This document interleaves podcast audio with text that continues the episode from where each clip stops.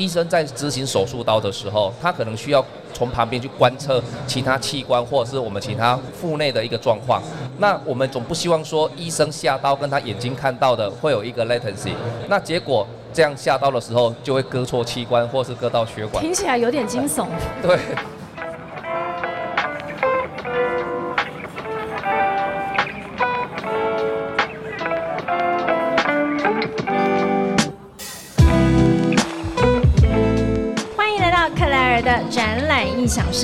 我们将带你游遍全球第一手的展览以及周边新奇好玩的猎奇故事。在亚湾新创大南方，今年的二零二三年，今天是礼拜六的下午，最适合西家带眷、合家出游的一个时间点。而且在高雄，真的是这个天气就跟人一样的热情。我们现在在经济部技术处的这个展区里面，在这个场次呢，我们要谈的是五 G AIoT，但是我要用另外一个方式来聊聊。今晚我想来点人工智慧。各位对于 AI 人工智慧这个名词一定已经非常的熟悉了，可是它究竟跟我的生活有什么直接的相关？今天我们邀请到的三位来宾是一个非常有趣的组合。首先我要邀请到的是资通所的邱碧珍副组长，请跟大家问好。嗨，大家好，邱副组长好。另外也是来自于资通所的高荣阳组长，高组长。大家好，我是资通所高荣阳，谢谢。另外一位呢，他好像有点乱入的感觉，可是他今天会带回来给我们一些不一样的观点。其实他也是克莱尔的展览异想世界的，应该可以讲说是带状的嘉宾了吧？哈，对啊，大家听到我的声音应该就不陌生。大家听到他的声音哦，就知道原来就是我们非常熟悉的 Fiona，她同时也是 AAMA 创业者共创平台基金会的执行长。Hello，大家好，午安。大家可以看到，如果其实你昨天就已经在我们亚湾新创大南方的现场啊，会看到我们的执行长，其实他的各个展区奔波，因为今天这里就是有这么多的新创团队。我们从 AMA 开始聊起好了，其实你今天就是带着非常多的新创团队来到这里，或者是说是帮助我们的新创的这个团队们来这里找对应的技术，对不对？呃，我想更多除了对应的技术，我们更多是希望把新创怎么跟我们讲台湾在地的研发能量的技术，还有企业的合作，大家共创的成果，带来大南方，带来高雄这个会场。是大南方高雄这个会场啊，其实我觉得它就是有别于其他地区的新创展览，这边就是有很多在地对接的企业来寻找他们的解方，所以这一次经济部技术处也带来了三十项的非常精彩的这个技术跟服务哦。那首先我我们就要从请邱副组长来跟我们聊一下这一次资通所的其中一项技术五 G O-RAN 节能专网网管技术。我只负责把这个技术念出来，接下来就要交给您跟我们聊聊这是什么样子的一个技术，以及它对应的应用是什么。OK，好，我来介绍一下我们的技术，其实是五 G。欧润专网，我不知道大家对这几个名词熟不熟悉，还是是陌生的呢？拆开来都有看过，合起来不知道是什么。OK OK，那其实我想要先讲一下什么是专网，因为我们叫做五 G 的专网嘛。专网的定义呢，其实就是为了某一个特定的场地提供的专用网络。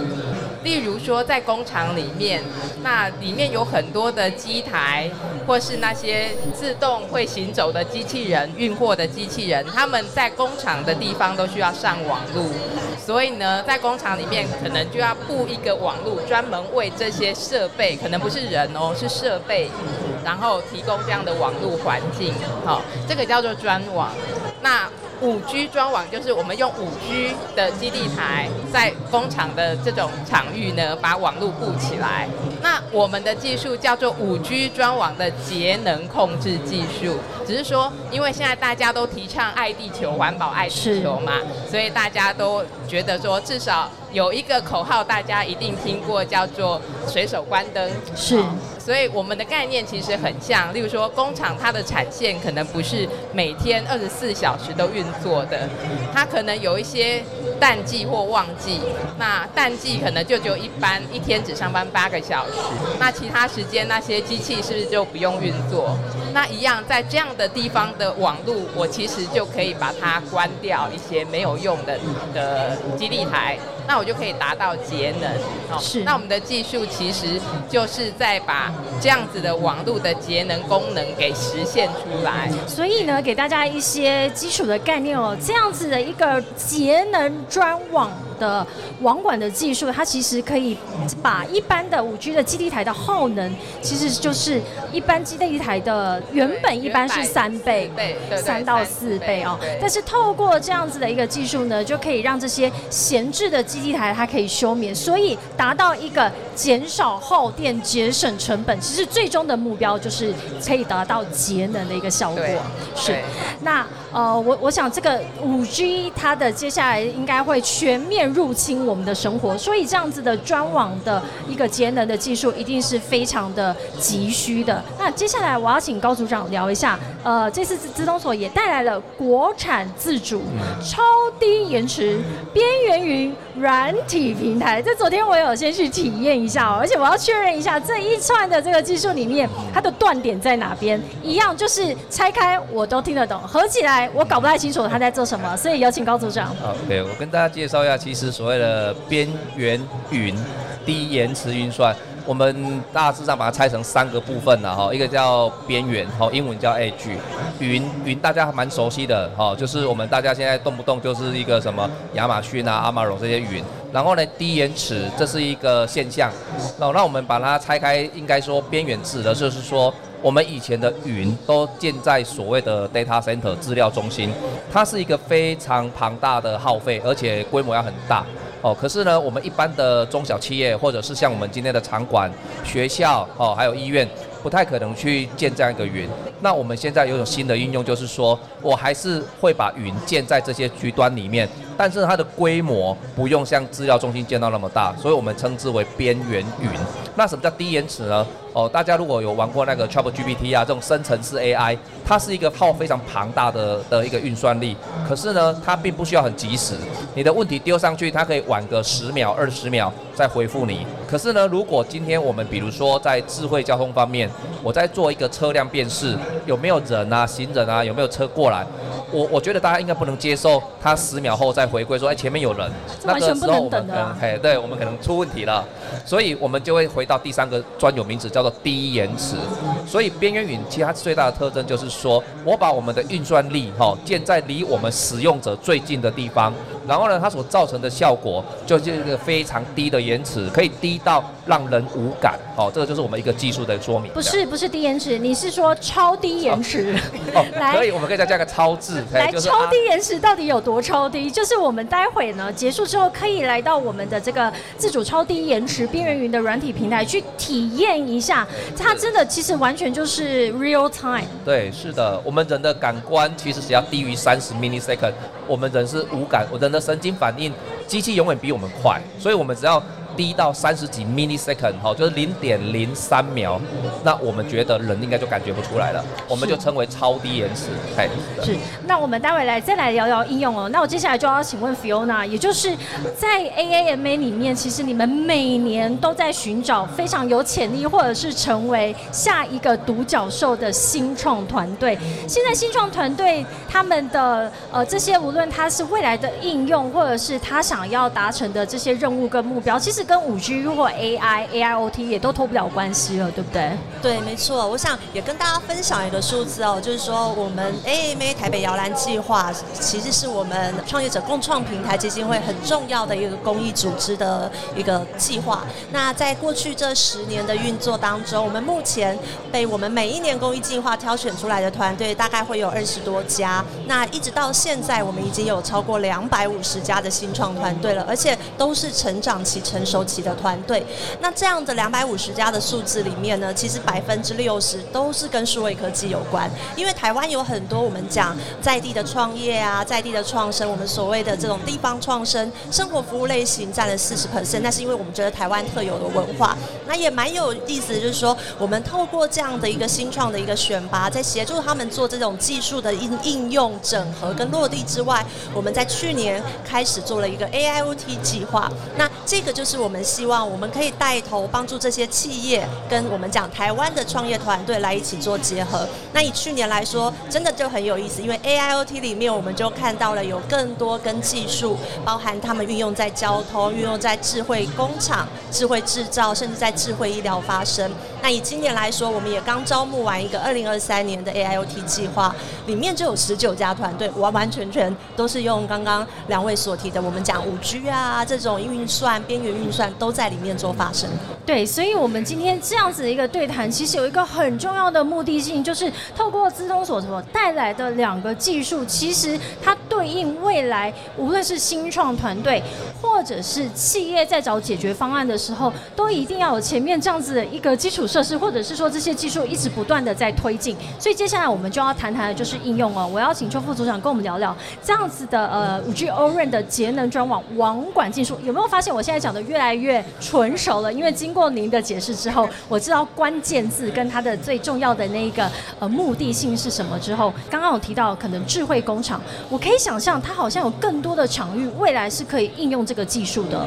像工厂啦、医院啦，还有一些捷运站，比如说晚上可能人比较少，那没有它可能是有潮汐效应的这种场域，都适合来用我们的这个技术。邱副组长，你有没有发现展览馆也是？是是是展览馆，你看在这两天，或者是说我们在展期在前一天的时候，其实开始会有参展商进来做布展的动作，可是没有展览的时候，这里就是个空城，所以它是一个您刚刚讲到，这是叫做潮汐的这个，就也就是有很多人的时候，或者是有高峰的时候，但是也有完全没有人的这样子的大型场馆，其实就是非常需要用到五 G O-RAN 的节能专网网管技术。是，那呃，我们来聊一下，在这个超低延迟边缘云的软体平台哦，它的应用端以及现在已经在哪里哪一些场域有落地？嗯，这边可以跟大家介绍一下，刚刚我们有特别提到说，它有两个重点，一个它的运算力在边缘，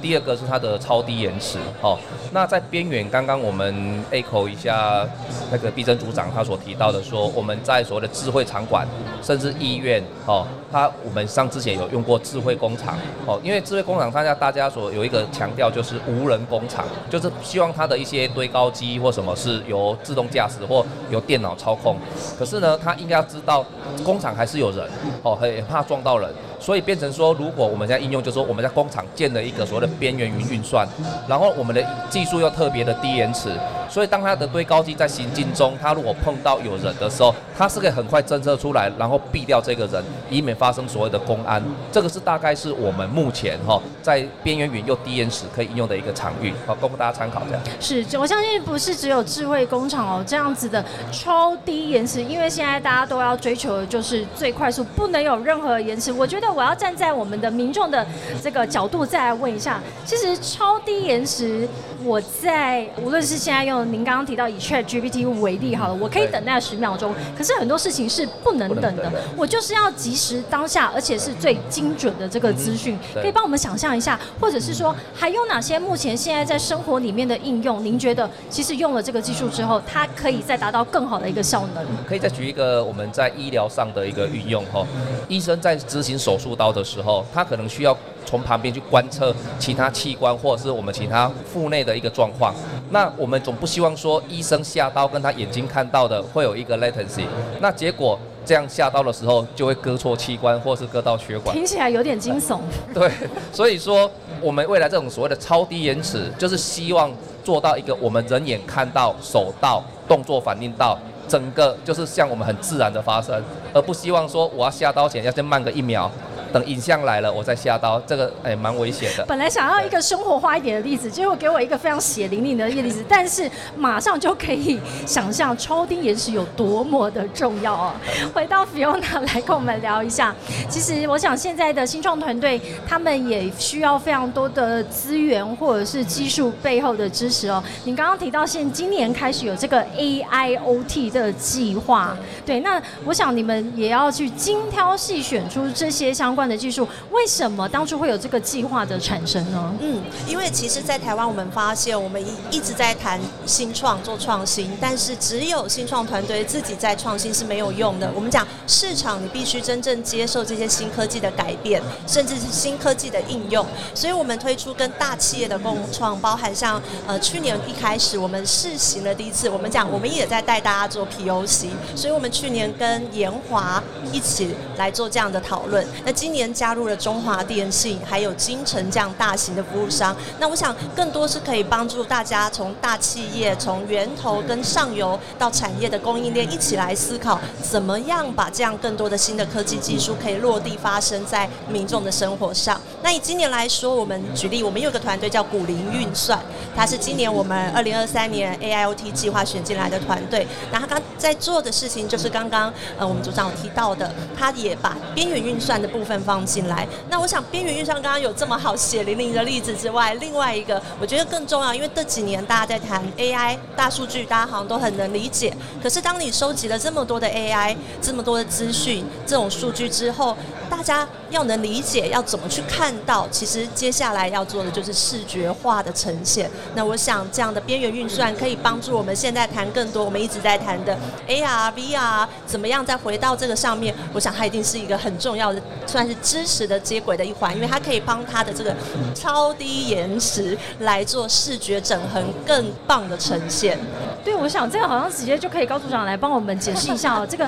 刚刚刚刚讲到的这个影像，如果让影像的透过算力让它可以完全没有延迟，所以这一次的超低延迟的边缘云软体平台，它其实可以大幅缩短影像延迟，达到几 percent。这边跟大家大家介绍一下哈，我们现在目前的规格哈，在影像延迟，我们截至今年为止哈。哎，可以做到大概八十到九十的 mini second，哦，就零点零八到零点零九秒。呃，可以感受得出来那是多短吗？哎，零点零八秒这样子。对，就就是我我这样用一个比喻了哈，大家最近可能有看一个新闻，就 HTC 的那一个数位的一个所谓的修复那一个哎圣母院的一个计划。那大家如果看那个展示，就会发现说，我们的眼睛是被一个 VR 的头盔整个遮蔽起来的。是。可是民众他是可以在一个广场上自由的走动，而不会去撞到别人或撞到障碍物。原因是因为他在头盔上会有一个摄影机，那摄影机呢，它一定会先把现场环境的资讯先抓进来，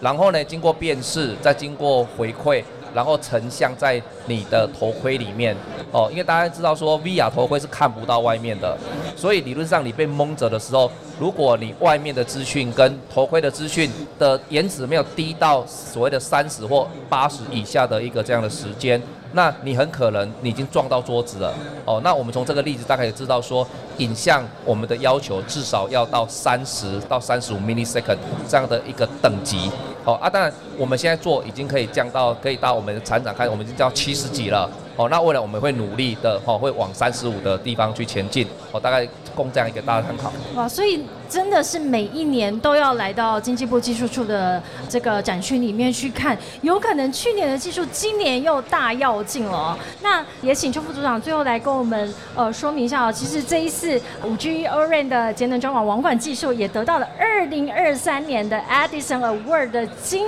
奖。是，那我想这也是一个非常好呃一个。代表性的一个奖项哦，这种也就是说，不管是五 G 的这个节能的专网，以及我们的超低延时边缘云的软体预算，其实对应到的都是企业他们现在希望去解决的痛点里面的一个很重要的一个，认为它未来已经是一个基础的建设了哦。那所以最后再跟我们谈一下，经过刚刚我们的这个新创团队 AAMA 也聊到，它有 AIoT，或者是他们的新创团队也一直在找这样子的解决方案，接下来。下一步，或者是明年，我们可以更加期待还有什么样子的一个大要进呢？就在我们的专网的网管技术，其实节能的部分，我们今年大概做到百分之二十啊。然后我觉得还有很多，其实它的概念蛮简单，就是随手关灯的概念。但是如果这个场地突然有人需要使用，我其实还要把整个装网，就是那些在节能睡觉的基站把它叫起来。这其实，在技术上其实就有一点困难。那我们其实，在明年可能就要用更多 AI 的一些技术，帮我们做更准确的预测。可以把它提早的唤醒，这样才不会影响到整个服务。哦，就是要他睡觉之后要他醒来也是需要时间的，是啊，而且你可能不能提早叫他，或者是太晚叫他。会有起床气，对，跟我一样。对，然后节能的效果，我们也希望提升到百分之三十。了解，所以真的是每年在亚湾新创大南方，我们都可以看到每一个技术一直在与时俱进哦。今天也很高兴 Fiona 可以来到我们的这一段的这个访谈，因为她其实在 AR VR 界里面也深耕了很久，所以刚刚高组长提到了，哦我们有这个 VR 里面的这些运算算力其实是非常的重要哦，所以大家如果回去回听就知道我们 Fiona 其实是哎 AV 界美魔女。来聊一下 Fiona，我们第一次能够在这样的在来到高雄，而且在亚湾新创大南方一起跟两位组长跟工研院资通所的这个对谈，来跟我们分享一下你的现在的心情。哇，我觉得很特别，因为其实去年我也在现场，但是去年我的身份不一样，去年我是 SR Express 台湾这个新创计划的列车长。那今年更多，我想不只是谈 AR VR，更多是我们把各式各样的技术都带来这个这个会场上面，可以跟大家做分享。所以像以 AM 来说，我们今年有很多团队，不管是在大会的主舞台上，也分享他们自己的创新应用，甚至在现场，我们也有六到七家的摊位都在现场上。呀所以呢，每年的这个亚湾新创大南方，以及来到经济部技术处的解密科技宝藏，都可以来这边挖宝，去寻找你的痛点的解方。在这一个时段，五 G AIoT，今晚我想来点人工智慧。非常感谢三位的参与，来到克莱尔的展览异想世界。昨晚后面才加入的朋友，请不要错过了我们接下来的内容，都还会放到线上。如果你听不过瘾的话，都还可以回去持续收听。再次感谢各位的参与，谢谢三位来到克莱尔的展览异想世界。谢谢大家我们下一个阶段呢是呃两点半的时候，会有我们的第三场的节目《绿色永续减碳行动攻略》。我们待会见，谢谢，拜拜。